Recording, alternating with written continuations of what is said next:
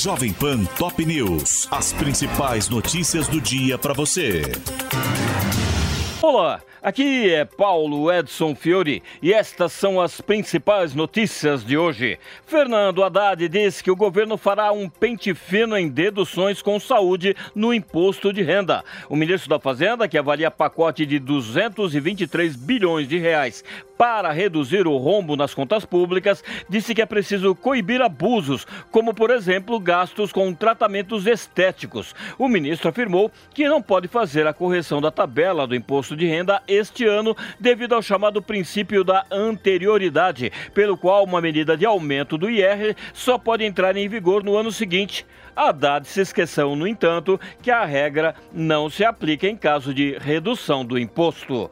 Mais sete ministros de Lula tomam posse nos cargos. Renan Filho assume pasta dos transportes e convida ex-ministro de Jair Bolsonaro a integrar o governo Lula. Durante a cerimônia, o filho de Renan Calheiros elogiou Marcelo Sampaio, ex-titular da infraestrutura, da qual a nova pasta foi desmembrada, e disse que as portas estarão abertas caso ele se canse da iniciativa privada.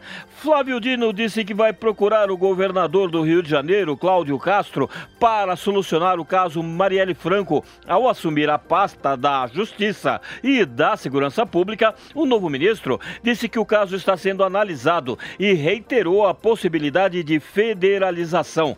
Vinícius Carvalho tomou posse na CGU e disse que a transparência foi enfraquecida na gestão de Jair Bolsonaro. Durante a cerimônia, o novo ministro da Controladoria Geral da União afirmou que pretende acabar com o uso indiscriminado e indevido do sigilo para proteger dados pessoais ou falso pretexto da segurança nacional e do presidente da República. O novo ministro das Cidades disse que Lula pediu Minha Casa Minha Vida com varanda. O empresário Jader Filho afirmou, ao tomar posse nesta terça-feira, que o programa será prioridade e terá de levar dignidade e ajudar a diminuir as desigualdades no país.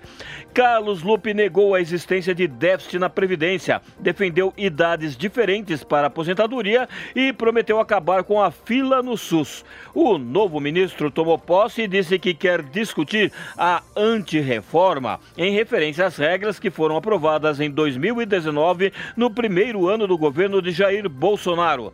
Ministro dos Direitos Humanos e Cidadania disse que todo ato baseado no ódio será revisto. O advogado Silvio Almeida assumiu a pasta com críticas à gestão anterior, enumerou minorias e afirmou abre aspas, vocês existem e são valiosos, fecha aspas.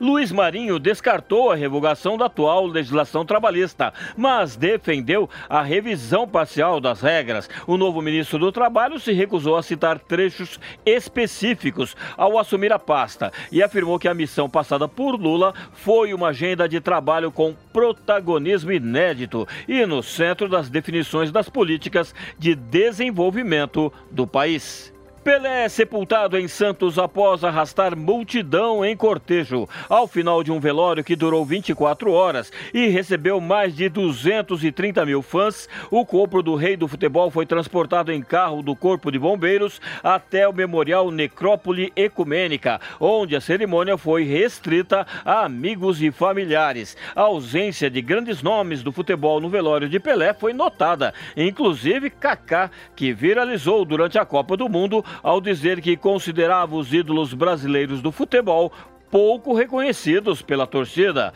Cafu justificou com compromissos profissionais e o goleiro Marcos disse que quando os pais dele morreram, ninguém foi ao velório.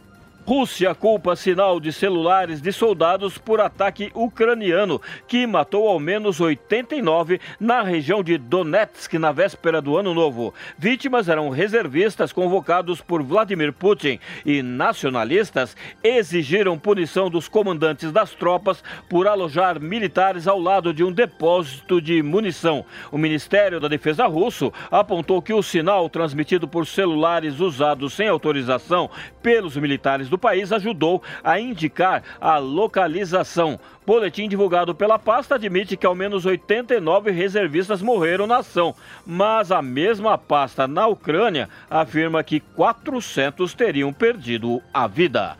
Este é o podcast Jovem Pan Top News. Para mais informações, acesse jovempan.com.br. Jovem Pan Top News. As principais notícias do dia para você.